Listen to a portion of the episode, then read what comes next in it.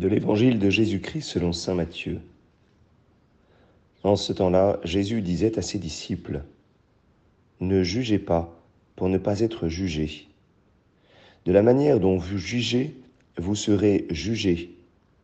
De la mesure dont vous mesurez, on vous mesurera.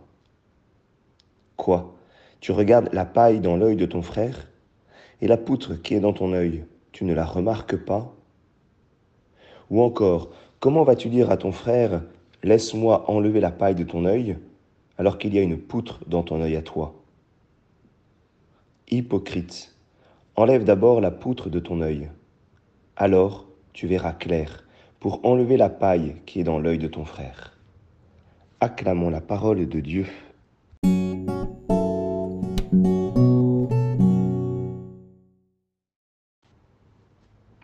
Bonjour à tous, j'espère que vous allez bien, que vous avez passé un bon week-end.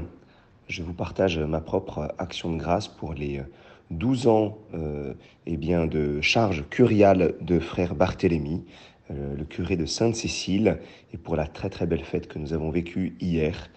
Et voilà qui me prépare moi-même à devenir curé euh, de cette belle paroisse.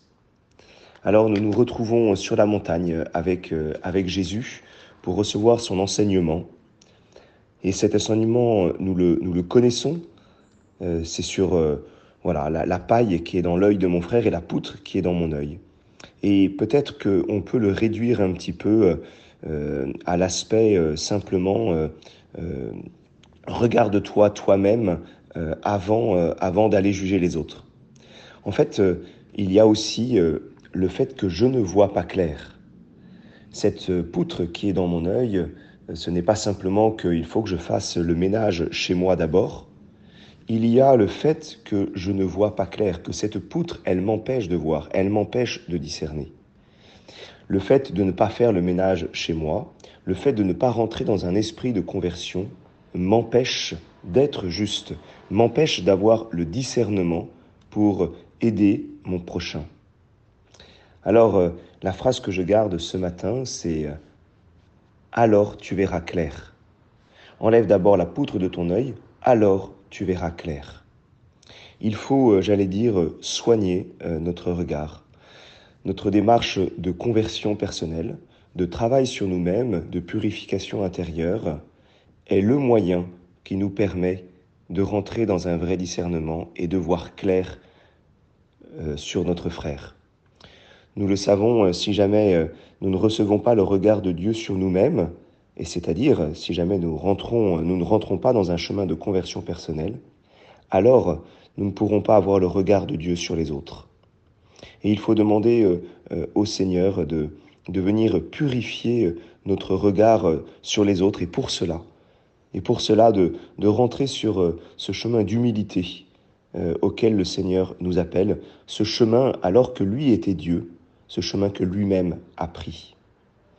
Alors pour euh, terminer ce matin, je voudrais euh, euh, prendre ce long texte de l'imitation de Jésus-Christ que nous trouvons tout simplement dans, dans le petit magazine Paroles et Prières, si vous l'avez. Quand un homme reconnaît humblement ses défauts, il apaise facilement les autres et gagne facilement ceux qui sont en colère contre lui. Dieu protège et délivre l'homme humble. Il l'aime et le console. Il se penche vers lui. À celui qui est humble, il accorde sa grâce en abondance. Après son abaissement, il l'élève à la gloire. À celui qui est humble, il dévoile ses secrets. Il l'attire et l'invite doucement à lui. Les affronts ne troublent pas la paix de l'homme humble, parce qu'il s'appuie sur Dieu et non pas sur le monde. Commence par te garder toi-même en paix, et alors tu pourras la donner aux autres. Un homme pacifique est plus utile qu'un homme instruit. Un homme passionné change le bien en mal et croit facilement le mal.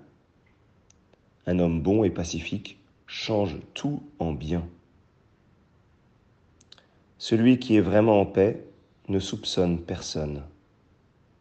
Mais celui qui est mécontent et troublé se laisse agiter par mille soupçons. Il ne se sent jamais tranquille et ne laisse pas non plus les autres en repos. Il dit souvent ce qu'il ne devrait pas dire et néglige ce qu'il a à faire. Il est attentif aux devoirs des autres et manque à ses propres obligations. Commence donc par être zélé pour toi-même, et alors tu auras le droit d'étendre ton zèle jusqu'à ton prochain. Je vous souhaite une bonne journée et une bonne semaine à chacun.